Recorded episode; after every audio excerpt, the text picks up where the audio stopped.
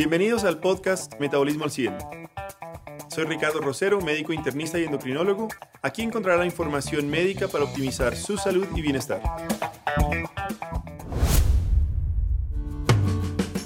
Muy buenos días, muy buenas tardes, muy buenas noches a toda la audiencia de Metabolismo al 100. Después de una semana de, descanso del podcast, pero de muchas obligaciones, volvemos eh, a estar una vez más desde Bogotá. Eh, y como siempre, el capitán de ese navío, eh, Caluca, desde San Salvador, El Salvador. Muy buenas noches. Ricardo, buenas noches, ¿cómo estás? Men, un gran, un gran saludo desde San Salvador. ¿Cómo está Bogotá? Yo siempre lo recuerdo con mucho cariño y me lo imagino frío, pero cálido.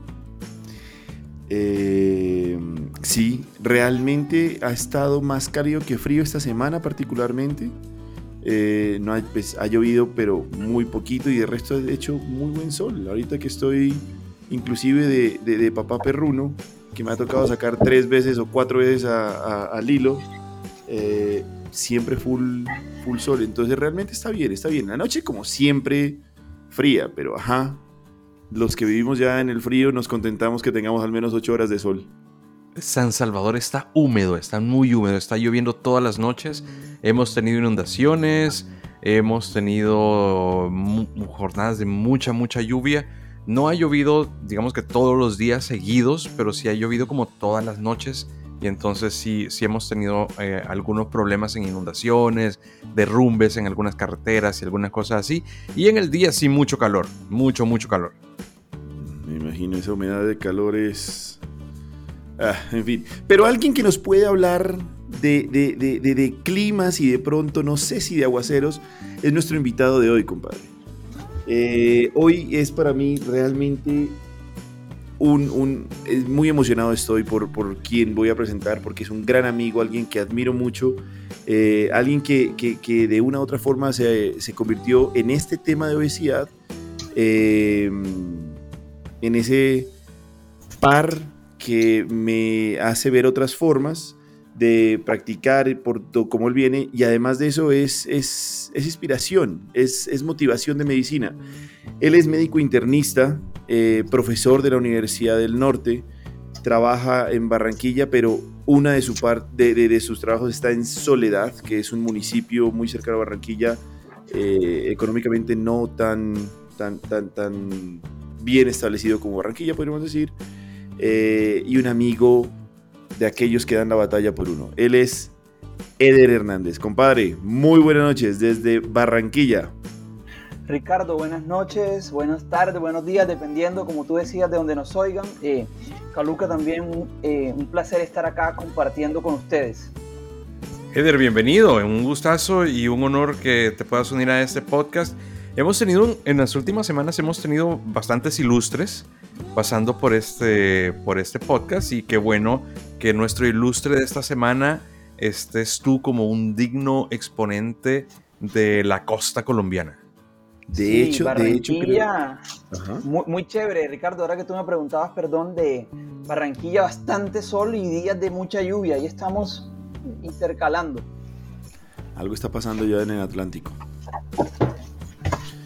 Pues ya, yo creo que hace falta como para, para, para, terminar de. para hacer el, la, la, llenar la, página de la costa con mar Atlántico. Nos hace falta un guajiro.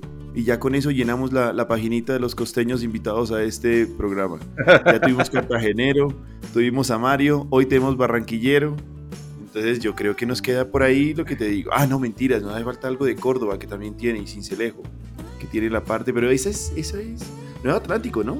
Todo lo de. Sí, porque. Pero mira, Delia, Delia, Delia, es Samaria, ¿no? Ella es Samaria. Por eso te digo, ya hemos tenido Samaria, hemos tenido Cartagenera, Diana. Eh, ahorita viene Barranquilla, La Arenosa. Y llueve en La Arenosa. Así es, así es. Ahí vamos, ahí vamos. Bueno, el tema que hoy nos convoca. Eh, esperemos podamos llevar a, a buen curso porque es creo que es un tema sensible, ¿cierto? Eh, hoy hablamos nosotros de gurús, influenciadores, ¿cierto? Eh, y ahí empieza todos los que ahora son TikTokers, eh, influencers, en, bueno, los Instagramers, los Twitteros. cada vez hay más. Yo creo que hay un gran representativo por país que, que creo que hacen como, como ya tienen un patrón, ¿cierto? Me vuelvo el Mesías, escribo un libro, digo tres o cuatro cosas y, se repite. Vos no lo sabes, pero en, en, algún momento yo inicié un blog que se llama El Gurú Parrillero. Yo, eh, lo mencionaste antes, el Gurú Parrillero, claro que lo mencionaste. Sí, sí, sí, sí, sí. Yo, yo, yo inicié que estás hablando de hace 10 años quizás. Inicié esta cuenta, al final la dejé porque tenía mi cuenta personal en el que subía todos mis asados y además tenía la cuenta de, mi, de mi gurú parrillero y en el que subía exactamente lo mismo. Entonces dije, no tiene ningún sentido subir la misma cosa dos veces, entonces me quedé nada más con mi cuenta personal. Pero sí, yo, yo inicié un blog que se llama El Gurú Parrillero. Así es que si vamos a hablar de gurús ahora, pues yo soy el gurú parrillero. Como siempre sacando la parrilla, nos hace falta... Bueno, vamos a sacar a hacer el combo completo de todas nuestras sesiones. Uno de esos grandes influencers, pues obviamente son las Kardashian, mi hermano. Les están diciendo, y lo que decía, saco a colación a Chloe. Chloe, Chloe hace la misma vaina siempre. Entonces lo que hablamos la otra vez, el ejercicio y la comida. Todo el mundo piensa que bajar de peso es igual a dejar de comer. Y aquí viene entonces de pronto para, para, darle esta bienvenida eh, a Eder. ¿Qué es la obesidad, hermano? ¿Qué es la obesidad y qué es el sobrepeso? Y, eso no es un problema de, únicamente comer. Totalmente. Y yo pienso que esa es una de las creencias que tenemos que, que aclarar porque en el medio muchas veces se piensa que la obesidad es simplemente la consecuencia de comer mal, la consecuencia de no hacer ejercicio, la consecuencia de no tener falta de voluntad.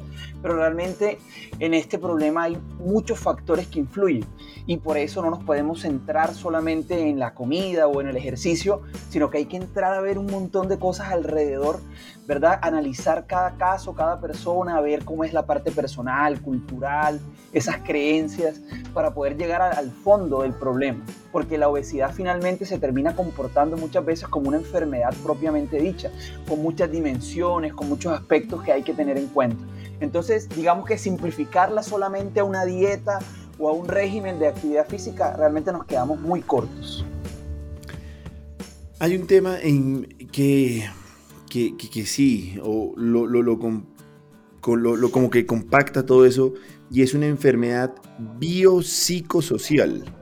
Y con eso uno tiene ahí como para, para entretenerse. Pero, pero, bueno, aquí de pronto valdría la pena eh, que nos comentes, para no hacerte tanta, tanta introducción, nos comentes dónde está localizada tu práctica clínica en obesidad y por ende, cuál es el tipo, cuáles son las características de los pacientes que tú atiendes.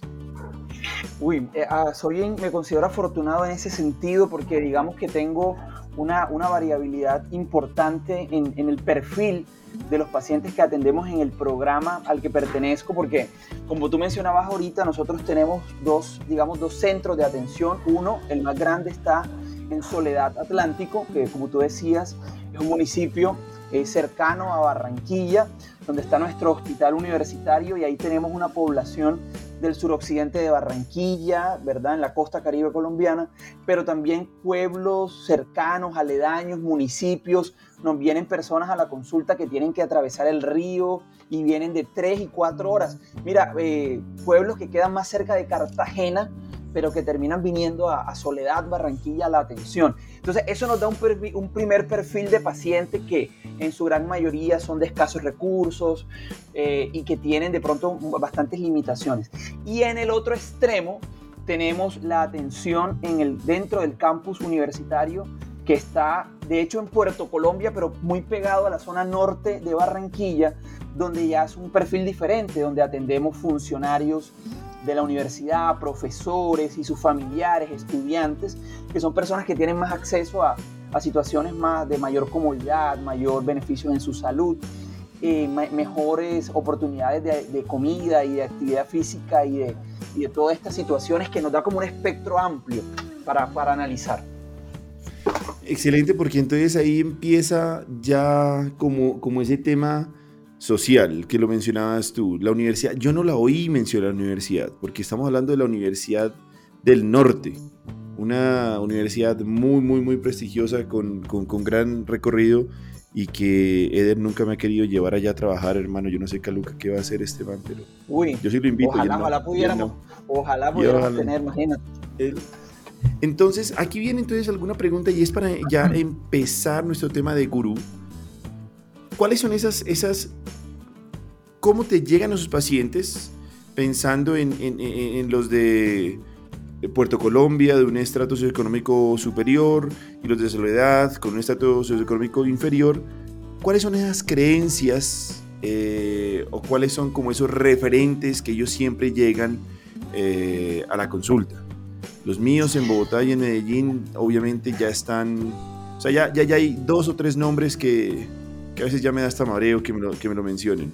¿Cómo, cómo, cómo es allá? Bueno, aquí hay, sí, y mira que nosotros también tenemos al ser hospital universitario, pues el rol de docente como nuestra, dentro de nuestro eje de nuestro trabajo. Y aquí también me llegan no solo los pacientes, sino los estudiantes, ¿no? Que también están consumiendo información y que de pronto más adelante le sacamos un, par de minuticos a, mencionar el tema de la educación en esto, que yo creo que es fundamental, porque nos llegan sí también de la parte médica, eh, como tal colegas, en diferentes disciplinas de la medicina que, que, comienzan a sonar y a resonar en las redes sociales y en el ámbito general, que son como dos o tres también, pero también nos llegan personal de la salud diferente a médicos. Y lo peor también es personas que no tienen nada que ver con la salud, pero que de alguna manera se han venido posicionando en las redes sociales y que se vuelven líderes de opinión de manera increíble, ¿verdad? Y, comienzan a, generar tratamientos y dietas. Y entonces tenemos un espectro de desde médicos como tal, incluso especialistas y subespecialistas, pero también otros profesionales de la salud y personas que no tienen nada que ver. Preocupante eso. Ahora bien, ¿cuáles son esos grandes hitos que, promueven? Yo te voy a contar un, par de los que a mí siempre me, me, me, me están acarreando. Eh, no sé si Caluca de pronto ha escuchado unos, porque aquí tiene que ver algo, ¿no? Al fin y al cabo, esto es comunicación. O sea, esto, somos gente que puede estar en el ambiente de la salud o no, utilizando la comunicación muchas veces para desinformar. Entonces, ¿Tú te acordás cuando hablamos cuando hablamos de influencers? hicimos un podcast en el que hablamos de influencers y decíamos esto, ¿no? Como hay gente que se posiciona porque consiguen una audiencia y la, y la, consiguen muchas veces enfocándose en, en, en, cosas que no están directamente especializadas en lo que ellos están vendiendo, pero que, que consiguen que mucha gente lo siga, eh, consiguen algo de prestigio y, y, empiezan a, engañar a la gente. Exacto, y en esos a mí, a mí los que Vamos a hablar directamente de personal de salud dedicado a, esta, a, esta, a este posicionamiento de, de gurús, que obviamente tienen otra forma de ver, pero pues nosotros vamos a llamar en este capítulo gurús. El típico que me llega a mí, que, que, me hacen la, propaganda es, ajá, y la proteína de, de hueso, porque es que yo soy alérgica o soy intolerante a la leche, y pues somos los herbívoros, somos los únicos eh, que consumimos leche hasta tanto tiempo, ¿verdad? Entonces, ¿por qué no la proteína de leche? Primer punto bravo. Y segundo punto bravo es cómo romper el ayuno. Todo el mundo pregunta por ese lado y ya uno sabe quién está detrás de estos y, muchas veces dicen es que es que el médico tal dice eso entonces la presencia o la pregunta lleva ya como, como, como querer o validación o confrontación. O sea, es, es, una pregunta bastante, bastante difícil y, y, yo no sé cuáles son esas preguntas o esos tips con los que ya llegan casi que predeterminados, que ya hace parte del QA de tu consulta, Eder. Claro, además de los que mencionabas, digamos dos también para, para ir sumando eso primero personas que llegan ya con, una, con un tipo de dieta o un tipo de alimentación específica. ya sea ayuno algún tipo de ayuno intermitente o de dieta cetogénica o dieta keto, donde vienen como una fórmula magistral donde se supone que ese es el tipo de alimentación que se debe seguir, donde se restringe o se sataniza ciertos grupos de alimentos y se debe seguir un patrón inequívoco, el mismo para todas las personas.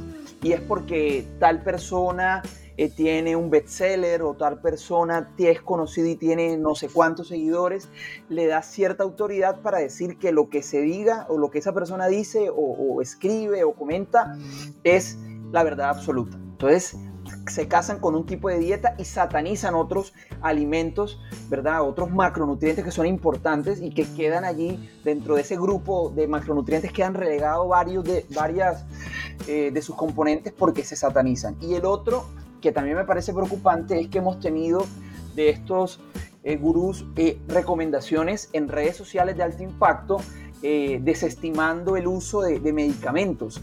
Estuvimos, por ejemplo, en una ocasión hablando mal de un medicamento que es para la diabetes y se utiliza también en, algunos contextos en obesidad y, se decía que era que los médicos tradicionales, entre comillas, eh, mandábamos eso con fines comerciales, que eso terminaba enfermando a las personas, que, realmente los medicamentos eran más una, una hablaban como de teorías de la conspiración y que nosotros como médicos nos prestábamos era para que el paciente se terminara perjudicando.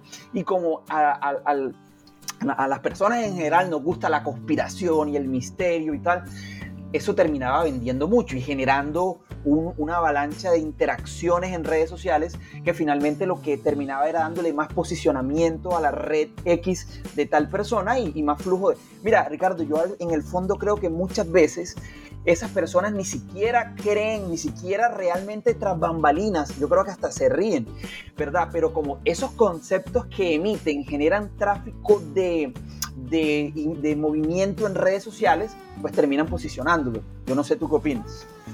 No, hay, hay, la verdad es que eh, cuando tú contabas eso, se me venían muchas anécdotas que, que, que me han pasado. Una vez, eh, obviamente ellos, cuando digo, pues los gurús siempre utilizan los, los, medios de comunicación y estas redes sobre todo, eh, para masificar, obviamente, sus, sus, sus, conceptos. Y alguna vez eh, estaba con mi espíritu revolucionario tuitero, en donde en Twitter me, me, me, las doy de que espíritu revolucionario? Pues, cualquier cosa menos revolucionario. De acuerdo, no, no, no, no, totalmente de acuerdo, totalmente de acuerdo. Pero hay días que uno le da la maricara. Y a mí, a mí la mariquera me da por Twitter. Yo pienso que Twitter es como, como la guerra de guerrillas, ahí es, es, como el Vietnam. Entonces uno lo que hace es, tal cual como el Vietcong, lanza la granada, tira y ¡vin! se esconde, porque es que allá es alias Papichulo y ya, con eso saliste a hablar 1340 pendejadas y media. Entonces, Yo creo que Twitter, Twitter es, es, es, el muro del baño, maricas. Es, es nuestro, nuestro, nuestra antigua pared del baño. Pues es, es, un lugar de tanta catarsis y donde en realidad sale nuestro, nuestro, tú sabes, acá, yo no recuerdo si en Colombia existía, pero acá en El Salvador hay una caricatura que aparecía en el, en el periódico que se llamaba El Doctor Merengue. ¿No salía el Doctor Merengue en Obviamente no. Ok, entonces el Doctor Merengue... no.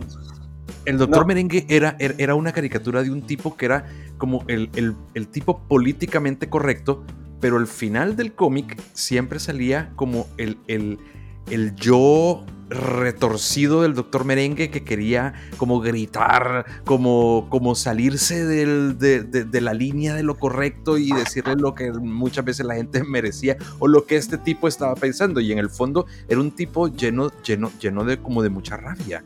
Y, yo creo que eso es, eso es Twitter ahora. Una especie de Dr. Jekyll y Mr. Hyde. Una especie, una especie, una especie de Jekyll y Hyde, sí completa, completamente.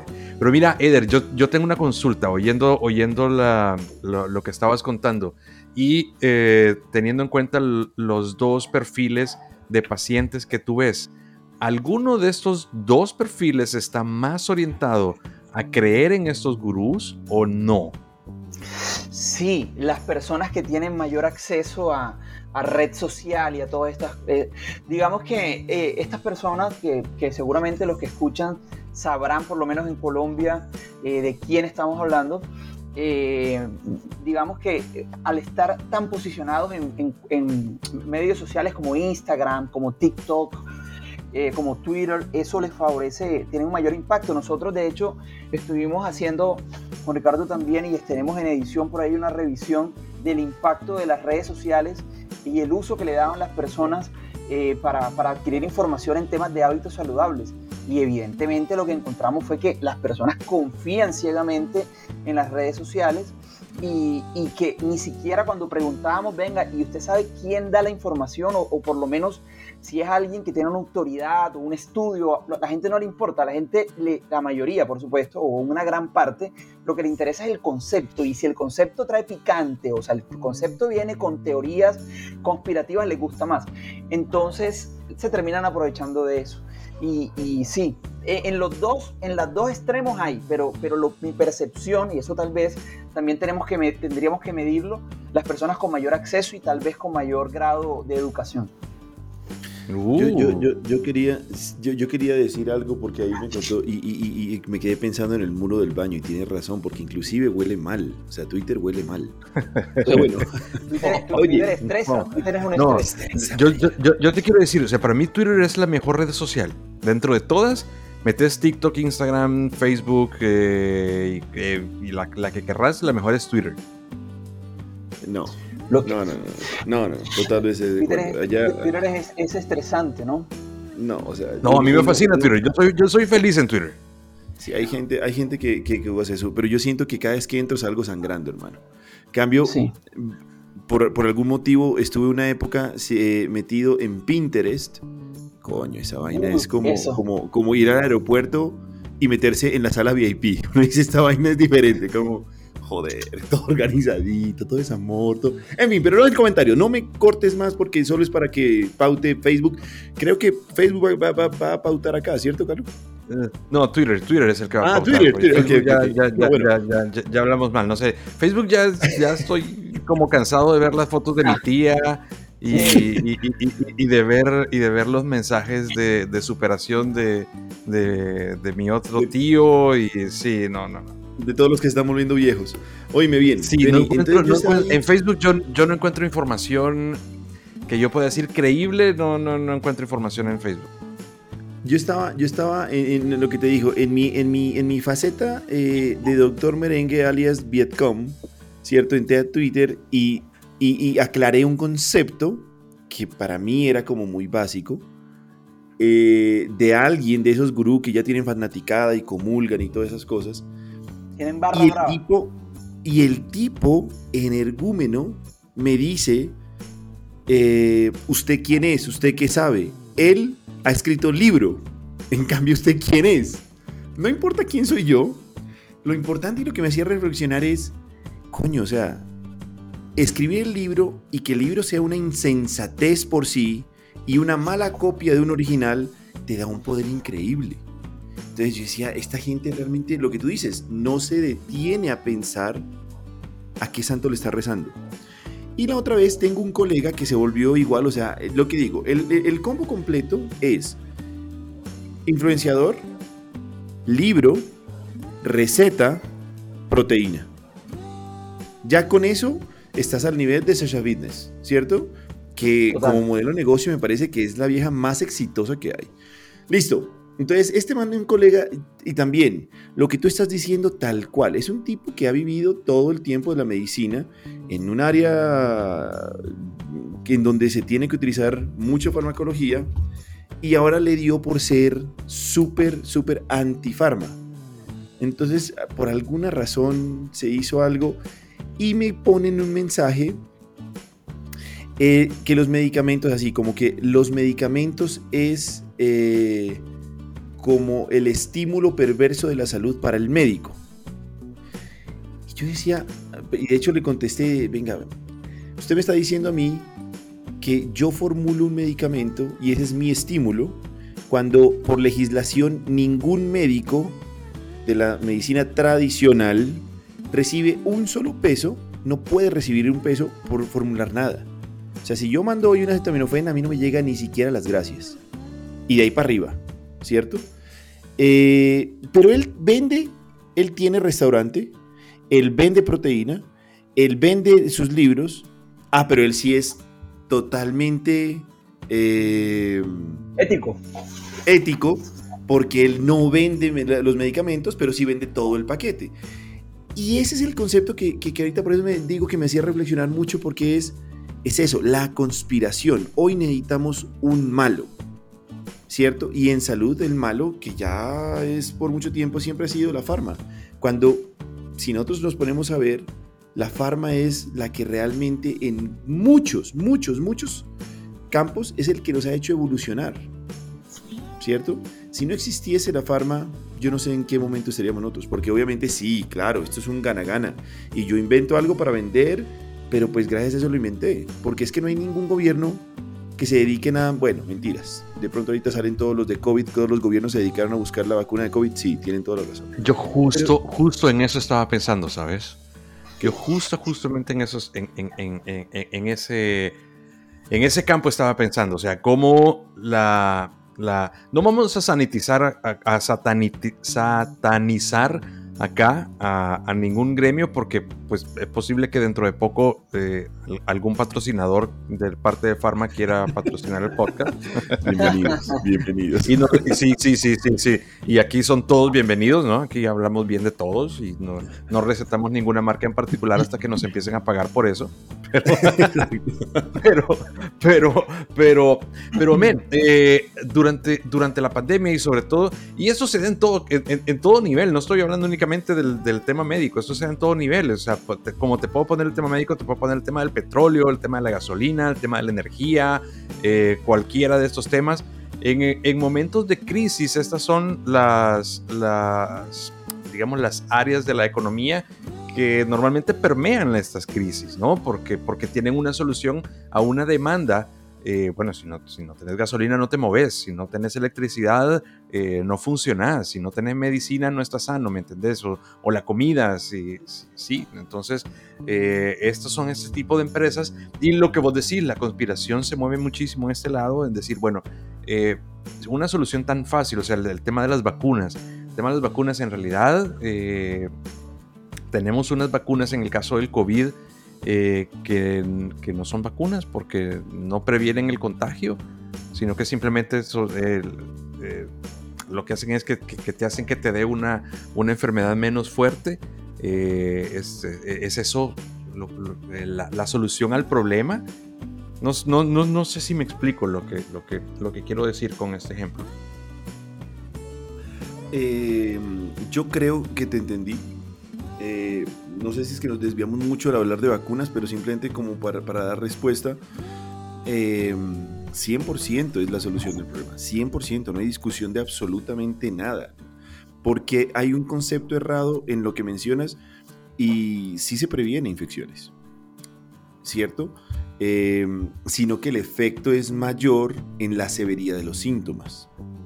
¿Cierto? Entonces, si nosotros hablamos de prevención de infección versus prevención de muerte, hay un gran gana-gana, ¿cierto? Ahí, hay un punto eh, brutal. Y yo no sé cómo está El Salvador. ¿vos viste, toda la conspiración que se armó con el tema de las vacunas? El tema, el tema de los componentes que encontraban en vacunas, eh, o sea, salieron, salió una cantidad de gente antivacuna, incluso algunos de los cuales murieron de COVID, algunos negacionistas del tema de las vacunas, algunos conspiracionistas que decían, no, es que todo esto es, un montaje del tema de las, de las farmacéuticas y no se vacune. Y, terminaron muriendo de COVID algunos, pues no, no, no, no la mayoría, pero sí hubo, hubo mucho, mucho de esto, pero creo que eh, nos estamos metiendo en un lado en el que no, no, no va el tema del podcast. Voy a, voy a intentar devolverme con tu ejemplo a nuestro, a nuestro punto de gurús y verdades. ¿En qué sentido? Con el tema de, de, de, vacunas, me acuerdo un evento que, que, me da risa y que creo que ejemplifica mucho lo que queremos hablar de gurús. No sé si ustedes se acuerdan en España, cuando empezó todo este movimiento antivacunas en España, Miguel Bosé, el cantante, fue uno de los grandes líderes antivacunas. Antivacunas, claro. Y citó una gran congregación para manifestar en contra de la vacuna. En medio de la pandemia, cuando España estaba después de Italia vuelto una ñonga. Todos esos incautos creyentes de Miguel Bosé llegaron a la plaza y ¿quién dejó de asistir? Miguel Bosé ni se pareció. Porque estaba con gripe. Entonces, el punto, es eso. Volviendo a nuestro tema de gurú, es, es, es hay, hay, un, hay uno que, que, de hecho por eso surge este tema, porque lo estábamos viendo y Eder me compartía.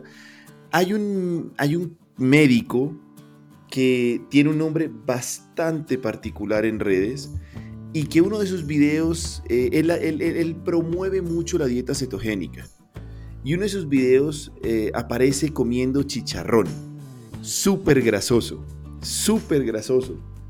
Y además que es que, la forma de comer el chicharrón es bastante desagradable, con la boca abierta y se chorrea la grasa. No, no, no, no, sí, es, es, es, es algo que no entiendo cómo uno hace. O sea, yo la verdad lo aguanté verlo por el morbo del contenido, porque es que decía, este tipo no inspira ni siquiera, ni siquiera una patada, o sea, cómo lo escuchan. Pero ajá, todo ese tema y todo esto. Y lo mismo, entonces es, es cuando uno dice, no, es que es médico y él come chicharrón y lo malo para él y siempre dice que todo lo malo son las harinas. La pregunta que uno tiene que hacer es, si es que usted se somete a los exámenes, ¿cómo saldrían? Si es que usted se, somete a composición corporal, ¿cuánta grasa buena, cuánta grasa mala, cuánto músculo tiene para hacer eso? ¿Cierto? Y después de cuánto tiempo lo hizo, ¿cierto? Y ahí es como, como, como, como, como la pregunta que quiero sacar es, ¿ustedes de dónde creen que nacen estos grus? O sea, ¿por qué? O sea, de dónde, literalmente, ¿cuál es, cuál es, cuál es el, la fuente de eso? ¿Es la necesidad? ¿Es el afán de estar en la ola de, tecnología?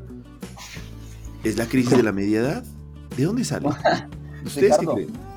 Yo pienso, yo pienso que, por ejemplo, hay un hay muchos, pero hay varios, digamos, pero hay un par de personajes que hemos como tratar de, hemos tratado de citar acá un poco, la gente sabrá en Colombia. Eh, a mí me parece que son personajes libreteados. Ahí yo estoy convencido y, y, creo que son unos personajes creados con libretos, ¿verdad? Mira el que tú mencionabas ahorita, que, es todo un personaje, es todo una comedia con humor negro, tiene un montón de seguidores, tiene dos libros, tiene y genera un impacto y la gente lo ve y la gente lo sigue. Y, y, como tú decías, la misma manera de transmitir el mensaje es grotesca, es desagradable, pero a la gente le gusta. Le gusta ese personaje eh, sacado como de una caricatura, eh, ¿verdad? Y, por otro lado está el, eh, otro, otro perfil, que es una persona que se vende como más seria, como más centrada, como de esta medicina un poco nueva, como funcional, y comienza a mirar. Pero, pero mira que, por ejemplo, estos dos personajes usualmente uno no los ve en un espacio académico tú no los ves usualmente en un congreso de, medicina interna, de endocrinología o similares, tú los vas a ver simplemente en redes, en, una, en, una, en un programa de televisión, en un noticiero, no los vas a ver realmente en un espacio donde se le pueda eh, debatir o se le pueda rebatir sus conceptos de manera basada en la evidencia eso sea a todos niveles, o sea, eso sea a todos niveles, y te lo digo yo que vivo en El Salvador y ese es como el, reino ahora de, los influencers. Eso, eso, eso es justo estaba pensando porque, porque me llama mucho la atención esa forma de ver de, de esto de Eder, porque dice que son libreteados. Si hay alguien que es mago, son todos esos creadores de contenido. Y hace poco estaba viendo una, una bueno, no una, como tres series y, films en, en, esas grandes plataformas. Y todo es toda esa forma a nivel político de manejar ideas, ¿cierto? De hecho, hay una, hay una serie que me parece a mí desagradable y yo no sé por qué ya voy en la tercera temporada. Que se llama... es, es tan mala es, es, mala. Es que es mala. para mí, obviamente, desde que ya lleva como... ¿Cómo se llama? ¿Cómo se llama? No te Boys. Ok. Eh, y es una locura de serie porque es... O sea, es, es hecho por el, por el, por el hermano psicópata de Tarantino. Con eso les digo todo. O sea, nunca he visto más sangre. O sea, yo pensé que Tarantino era el, experto en, la pantalla roja. No, no, no, no. Esta vaina es una cosa de locos y es sexual y... No, no, no. O sea, realmente yo no entiendo. Pero lo importante, o sea, el tema es que son unos superhéroes que se venden como superhéroes, pero detrás de cámaras son las personas más desagradables de todo el mundo. O sea, desde el principio quieres matar a cada uno de ellos, esos personajes, obviamente. Y lo que hacen es, listo, por ejemplo, utilizaste mucho tus eh, superpoderes, terminaste matando a tu novia, novio, porque utilizaste mucho tus superpoderes. Luego ese, ese, ese, no sé cómo se llama, Caluca, el que genera y que transmite el, contenido. El que te dice que decide todas esas cosas. El libretista, tal vez, no. sí, es que es como un libretista, o sea, que, que te... Que ese, ese, ese, como líder... el manager, el, el, el manager. Bueno, ese dice, listo, perfecto. Entonces vamos a hacer de esto algo bueno. Vamos a hacer esto y a la gente le gusta esto, esto, esto. Entonces tú di esto, esto, esto y tan. Y después todo el mundo sale aplaudiendo. Porque, porque si es que uno quisiese pensar de la forma que nos invita Eder, realmente sí. O sea, realmente es, es, es porque todo el mundo termina diciendo lo mismo y lo que tú dices. De hecho, por ejemplo, el, el, colega mío, en, en el tema que él es más marketinero, no es una autoridad académica. De forma paradójica, él es una autoridad académica porque es muy, muy bueno en eso. Es en otra área totalmente lejana. Entonces ahí es cuando yo siempre me pregunto, ¿y por qué no se mete ahí? O sea, ¿por qué no hace lo que él le apasiona? Entonces una cosa es lo que le apasiona y otra es lo que le da la plata. Em, entonces a mí me gustó mucho, no sé, no sé, eh, y cómo, y cómo lo ven. Ahorita nosotros estamos súper saturados de política y ahorita algunos que estamos todavía como, como, como, como confundidos con todo lo que pasó, parece que nos... Sí, parece que realmente nos llevaron por donde era, hermano. Así tal cual lo que tú dices. Luego, ahora, ahora la pregunta viene para Caluca. ¿Es así de fácil, Caluca? Yo te lo he dicho en otros podcasts en los que hemos tocado este, ese tema y han sido varios y lo hemos tocado desde varias perspectivas el tema de la comunicación, lo que se trata es de generar pautas de comportamiento. Si tú, mm, tú envías un mensaje, para que haya comunicación, este mensaje tiene que cumplir dos características. La primera es que tiene que haber una reciprocidad, tiene que haber un, un retorno del mensaje. O sea, tú, tú, recibes el mensaje y de alguna forma lo compartes. ¿Cómo lo usan ahora las redes sociales? Está el botón de like, está el botón de share, está el, el, botón, de, el botón de bloquear también. Esa es una forma de, de, reaccionar. Entonces, siempre, siempre esto, esto hay, hay una respuesta al mensaje. Eso es lo primero. Y luego, este mensaje te tiene que mover a actuar y a tomar posición en una en una dirección o en otra. ¿sí? Entonces, eh, la característica de este tipo de comunicación que estamos viendo ahora nosotros, eh, lo principal es esto, es generar opinión pública. ¿Cómo se genera opinión pública y cuál es la principal característica de la opinión pública? Es motivar a tu audiencia a que tome partido en favor de lo que tú estás diciendo. Entonces, em, estos tipos son unos genios. Estos tipos son, son, unos genios. Yo, eh, te, he puesto varios ejemplos a lo largo del, podcast. Eh, eh, es, es, no tenés que ver de menos a una persona por el hecho de que tú no estés de acuerdo con esa persona o por el hecho de que patentemente está equivocado o está diciendo algo en lo que no cree. Si, si, si te ceñís únicamente a la comunicación, tenés que ver que hay un gran mérito en lograr generar un, movimiento de opinión pública en un sentido o en otro a través de la comunicación de este mensaje. ¿Sí, eh, eh, Eder? hay un dato que yo no soy experto en redes sociales ni mucho menos, pero, pero mira que el solo hecho de generar un concepto, así yo no lo crea, pero sea, eh, digamos, que sea controversial al generar incluso, porque yo también caía, Ricardo y Caluca caía en que cuando X persona comentaba y yo veía que era totalmente algo desatinado, yo comenzaba a, como decimos acá en la costa, a comprarme esa pelea y, y le respondía y le ponía evidencia, pero realmente lo que estaba era favoreciéndolo, porque lo que hacía era mover más su red. Finalmente muchas redes sociales no tienen ni en cuenta de si el comentario es positivo o negativo, lo que miden es esta persona mire que cada vez que Eder Hernández habla, todo el movimiento de red y al final hasta cierto punto era mejor ignorar y, no, no, caer en, esa, en ese juego que terminaba favoreciéndolo. Lo que pasa es que a veces es muy difícil, es, es, muy difícil ver hacia otro lado porque eh, la comunicación y los mensajes que están diciendo claramente están desinformando. Y entonces es muy difícil como ver hacia otro lado, sobre todo cuando tú tienes un argumento muy fuerte y como, y, como con mucho peso y sobre todo como muy informado. Pero yo te doy un dato. En este momento los gurús, y aquí no estoy hablando de, tema de salud, aquí estoy hablando de, gurús a, a, todo nivel de, comunicación, se han dado cuenta que el, para tener éxito tienen que hacer dos cosas, que lo poder, lo resumir a una y es dejarte ir por la corriente. Y a la gente, esos gurús se dieron cuenta que le salía más fácil, más barato y más efectivo no convencer a la gente, no hacer lo que te estoy diciendo que, es el objetivo de la, de la comunicación y de, la y, y de generar opinión pública, que es convencer a la gente.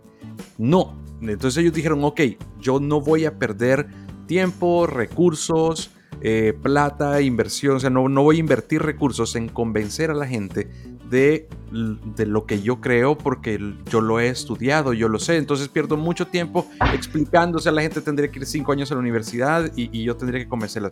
¿Qué tengo que hacer para que la gente me siga? Decirle que ellos tienen la razón. Entonces lo que, me tengo, lo que tengo que hacer es ponerme del lado de la gente y más bien es validar lo que la gente cree o lo que a la gente le conviene creer. Entonces muchos de los líderes de, a, todo nivel que ves ahora en redes sociales lo que hacen es esto, es simplemente ven, ok, hacia dónde van la mayoría y para esto hay, todo un fenómeno de big data que te dice, bueno, yo no sé si ustedes vieron esta serie de Netflix que se llama eh, House of Cards y acá lo explican espectacular cómo, cómo la gente en la comunicación política ahora ve en tiempo real cuál es la reacción de la gente hacia las cosas que están diciendo. Y entonces a ellos les sale más fácil conseguir seguidores validando lo que los seguidores piensan antes de convencerlos que tú tenés la razón. Entonces, eh, las personas que sí tienen un conocimiento muy, muy, muy em, digamos, sustentado en muchos años de estudio y en mucho conocimiento, les es como muy difícil poder rebatir porque está el tema de si la mayoría lo piensa, entonces eh, eh, debe ser verdad porque la mayoría lo piensa. Entonces, es, este es el fenómeno, este es el fenómeno en el, que nos enfrentamos y, estamos y esto se da a todo nivel, Ricardo. Hay, hay, hay, un efecto que de hecho está ahí en, en, en, mi Instagram para los que les interese saber un poco más, y es el efecto Dunning Kruger, ¿cierto? Que, que cuando lo leí a mí me gustó mucho por todo lo que hablamos y es la paradoja entre autoconfianza y conocimiento. El que sabe teme mucho hablar porque piensa que no sabe lo suficiente. O sea, sabe que le falta mucho más por El que no sabe se cree que sabe toda y por eso es habla rápidamente, ¿cierto? Y, va muy ligado a lo que decía Eder, de, uno nunca los ve como en la parte eh, gremial, académica. Sí, académica. Porque en ese momento donde, donde vamos a hablar aquí ya y entrar mucho en, en nuestro tema de metabolismo, uno no puede darle aval a ninguna dieta. A ninguna dieta le puede dar aval. Porque en medicina, lastimosamente, 1 más 1 puede ser 4.5. Entonces, por ejemplo, la dieta keto. La dieta keto podrá servir para ciertas personas, para, por cierto tiempo y después acaba. Segundo, es berracamente cara. Entonces, ¿cuánto, ¿cuántos de las dietas? Ajá, ven acá te hago la pregunta, Eder. En Soledad Atlántico, ¿cuántos crees, cuántos pacientes tuyos eh, pueden llegar a hacer la dieta eh, keto? O la mejor pregunta sería, ¿te han pedido una dieta keto a ti? Sí, llegan, claro, porque lo escuchan y lo miran y se crea un boom, ¿verdad? Y dicen, no, la famosa dieta keto, que es lo mejor, que es lo último. Y, no, imagínate uno armar y, y, cómo garantiza uno que un paciente puede tener, además que no siempre, yo siempre le digo a mis estudiantes también, vea, tenemos que hacer un perfil adecuado del paciente, de acuerdo a sus antecedentes, sus gustos, su cultura, sus patologías y cuáles son las metas, qué es lo que buscamos con una alimentación sana, equilibrada, eh, que es llegar a mantener al paciente con una salud. Entonces eso no, no es, digamos, sostenible. Y como decía, como dice Ricardo, esto es, la alimentación es un mundo, hay mucha información y la clave está en que podamos lograr que el paciente aprenda a comer sano y que eso realmente sea un cambio definitivo en su estilo de vida. No se puede llevar, o sea, decirle a un, a un no sé, un transportador de carga, haga ayuno intermitente, ¿qué tan fácil es? Entonces, eh, es, a, mí, a mí, a mí, entendiendo el concepto de Calu, si yo quisiera crecer mis redes, yo creo que, los que me siguen son mis pacientes, nadie más, porque ya me conocen y, ellos saben que yo no me caso con nada, porque todo es potencialmente bueno o potencialmente malo. Pero entonces basándome, si yo quisiera pasar mm, los tres que me siguen a ya tener números muy importantes, lo que tendría que hacer es simplemente ver la tendencia y empezar a hablar de eso. Lo que aísla toda posibilidad de profundización en el conocimiento holístico. Y ahí es donde hacía la pregunta anteriormente de, de dónde nacen. Entonces, nacen de una, de una necesidad, o no de una necesidad, de un interés particular de simplemente generar una retribución económica, punto. O sea, no hay... Existen los, los influenciadores de esto, eh, perdón, perdón, perdón. En metabolismo existen los gurús altruistas que no están buscando el negocio? ¿Ustedes qué creen? No conozco, no conozco, no conozco. ¿Tú, Calu? No conozco, no.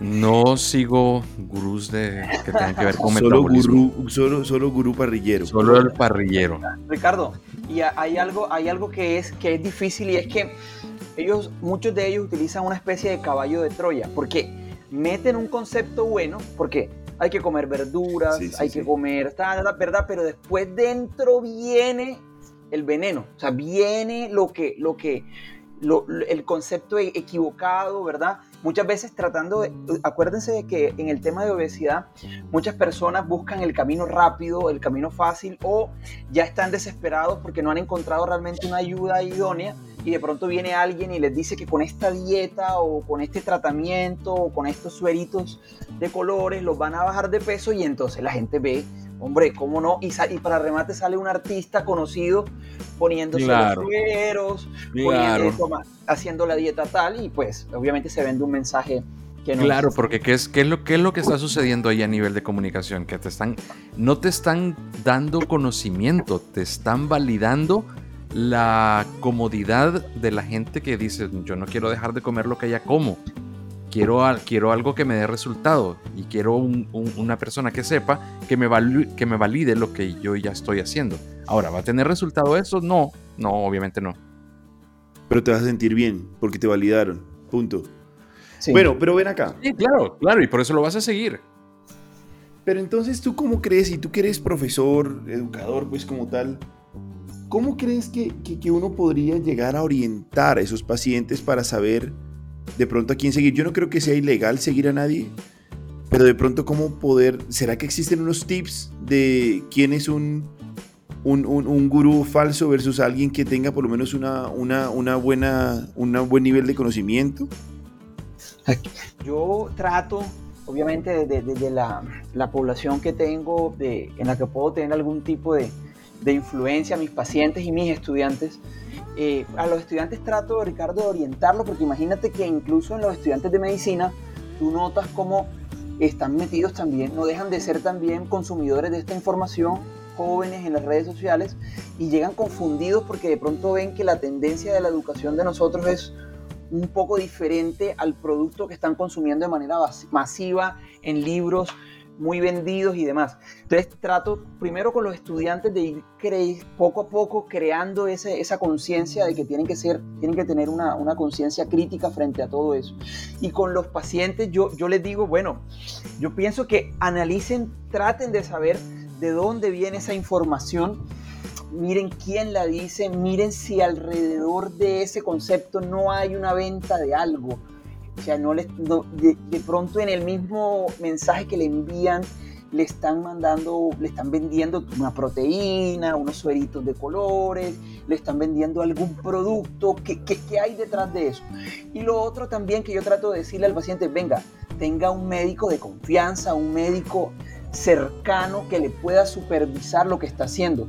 Trate de no, no yo le digo, mire, tómele foto al, libro, al producto, al quemador de grasa, a toda cuanta pastilla o cuanto dieta le quieran vender y venga, discutámoslo, hablemos sobre eso y yo pienso que es una manera, tratar de volver al médico un poco más humano y más cercano acompañando a nuestros pacientes en la pequeña población a la que podamos influir.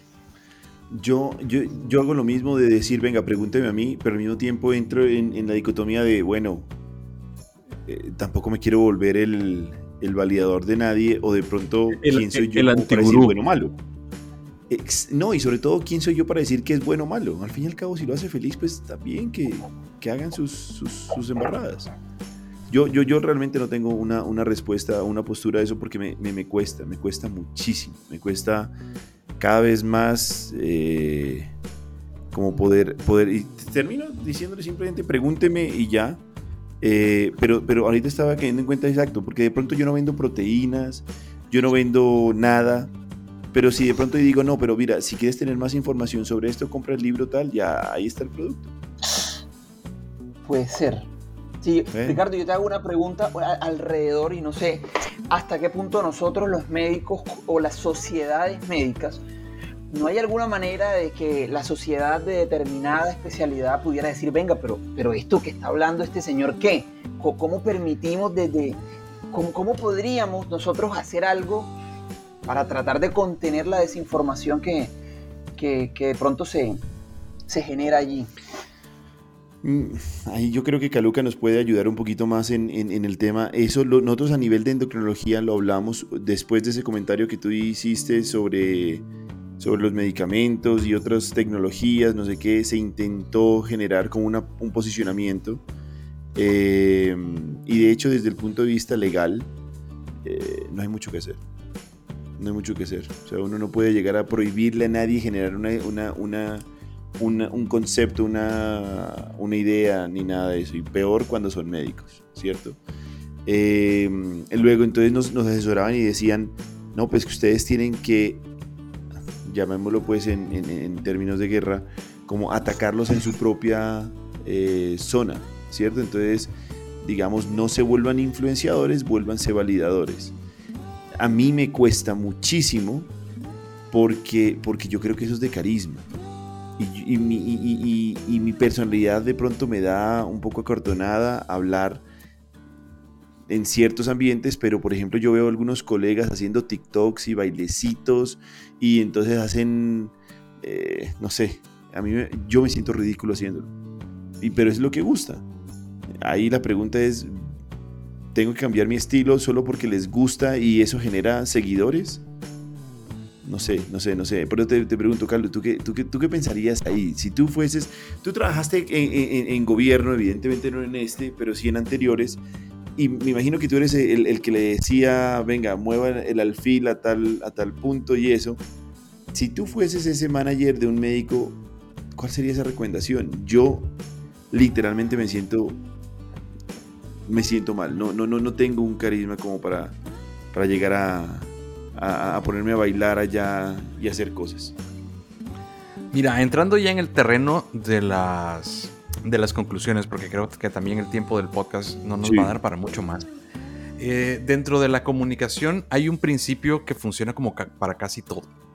Y ese principio se llama show don't tell. Entonces, eh, a la gente no, no, le tenés que vender el relato. Sí, quien vende el relato está, está vendiendo el medio y no el fin. Sí, sino que lo, lo, que lo que importa en realidad es mostrar.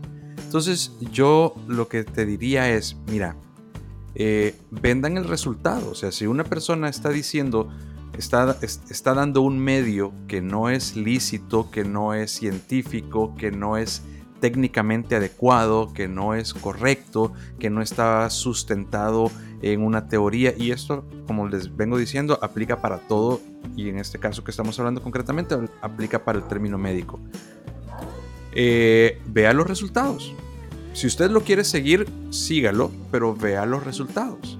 Si a usted le da resultado, pues fabuloso, no, no hacemos nada. Si usted está contento con esta forma, pues muy bien. Pero si usted quiere bajar de peso, eh, la, la, solución que yo le estoy dando es esta. Si usted quiere seguir otra, pues hágala. Si no le da resultado, entonces regrese. Y, en realidad la validación te la tiene que dar el resultado. Show, don't tell. No, no vendas el relato, sino que vende el resultado que al final es lo que estás buscando.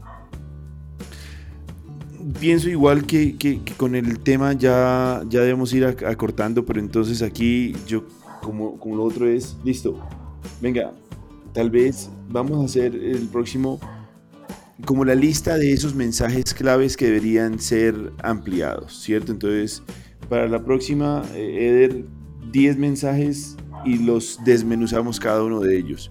Pero entonces, para eso, ¿cuál sería de pronto esa recomendación o esa comunicación o ese mensaje que quieres dejarle a los que nos escuchan hoy? Claro, es muy importante que hagamos conciencia en el tema de metabolismo y salud cardiovascular que no se trata de seguir una dieta específica, no se trata de un medicamento o de un ejercicio específico, se trata de un tema de hacer conciencia, de aprender realmente que la alimentación debe ser aprendida desde casa y que el enfoque básicamente es buscar salud, buscar tranquilidad, eh, más que un peso específico o más que otra meta en general. Entonces, en ese sentido hay que, hay que cambiar, hay que tener una conciencia real y no tratar de filtrar en la medida de lo posible la información que llega y en ese sentido tratar de encontrar una persona que nos acompañe en el proceso. Puede ser su médico de confianza, puede ser alguna persona que pueda un poco entrar a, orientar, a. Entonces no tratar de ser muy críticos en la, en la información que se consume. Yo me voy a quedar con lo que les decías a tus pacientes. Escúchelo, ¿cierto? Medítelo, analícelo y si es que viene la venta por medio, yo sí pensaría que la recomendación sería aléjese, ¿cierto? Porque es que nadie tiene que cobrar por enseñar a, a comer, nadie tiene que cobrar por enseñar a moverse, para eso hay 1500 formas de, hacerlo y eso ya venimos nosotros como casi que incorporados. Em, y lo otro que de pronto va muy en contra de todo lo que nos ha enseñado hoy Caluca es en la parte de metabolismo no existe la polarización. Porque hay tantas formas desde el punto de vista genético, termodinámico y sociocultural posible que no podríamos estandarizar ninguna de ellas. Eh, entonces, si es que le dicen a usted que es una única forma, ya va mal. Ya va en contra, por lo menos, de la parte de ciencia. Entonces, eh, eso sería. No sé, no sé, Caluca, bueno, no sé, tú ya interviniste en esa parte, pero no sé si tienes algún otro mensaje como, como desde lo de comunicación que nos puedas recordar. Valido todo lo que decís. Yo soy, voy a validar yo como gurú ahora. Exacto. Ahora tú eres el gurú. Eh, yo voy a ser yo el gurú de la comunicación. Eh, no, eh, estoy de acuerdo con todo lo que ustedes han dicho. Estoy de acuerdo con todo, con todo lo que ustedes han dicho. O sea, si, si, si hay una venta de por medio, dude. El problema es cuando esta venta viene hasta después y te la enmascaran en un inicio y te dicen, no, esto es como cuando estás bajando una app y te ponen el trial y, te dice, mire, deme el trial, pero deme su tarjeta de crédito y, va a tener 15 días gratis, pero Solo por si eh, cuando, terminan los, cuando terminan los 15 días, eh, vamos a automáticamente va a entrar su, su suscripción, ¿no? Y entonces vos no te das cuenta cuando ya te están cobrando. Eh, es, es, es, es, un problema. Y como vos decís, como nada en el, en el mundo médico es igual en el, en el mundo de la comunicación, nada es absoluto, todo es relativo, todo depende. Entonces, eh, sí, pero, pero hay, hay como ciertas banderas, hay como ciertos postes que te hacen a ti decir, un momento, cuidado, ¿sí? Eh, estoy de acuerdo con lo que ustedes han dicho. Si, si, si hay una venta de por medio, es muy posible que, que, te, haga, que, te haga dudar. Eh, si te dicen que sí a todo, también es una forma en que tú decís, mm, entonces, ¿qué estoy comprando? Si, si, si simplemente me están dando lo que, lo que yo quiero. Yo voy, yo voy donde alguien a buscar un consejo porque no tengo todas las respuestas, pero si alguien me dice que yo ya las tengo todas, entonces ¿para qué voy a ir? Eh, por ese lado, diría que esas, esas son como, como mis conclusiones desde el punto de vista de la comunicación. Y, nada, y, y, el último es, hey, si, si, le funciona, quédese donde le funciona. ¿sí? Haga, haga, lo que le funcione. Y donde, donde, donde tenga más salud, donde usted logre bajar de peso y mantenerlo en el, en, en, el tiempo. ¿sí? Donde, donde genere resultados verificables y sostenibles. Me encantó esas conclusiones y la verdad esa, esa forma como, como la pones ya más aterrizada creo que, creo que es un gran mensaje para los que nos escuchan. Entonces, eh, gente, nos vemos en ocho días con los... En ocho días continuamos. Con los 10 puntos más eh, trending en eh, mitológicos, digámoslo así, de, dietas. Y con Eder vamos a mostrar la evidencia detrás de esas grandes ideas. Entonces los esperamos dentro de ocho días y muy, muy buena vida. Un abrazo, chao. Eder, un gusto.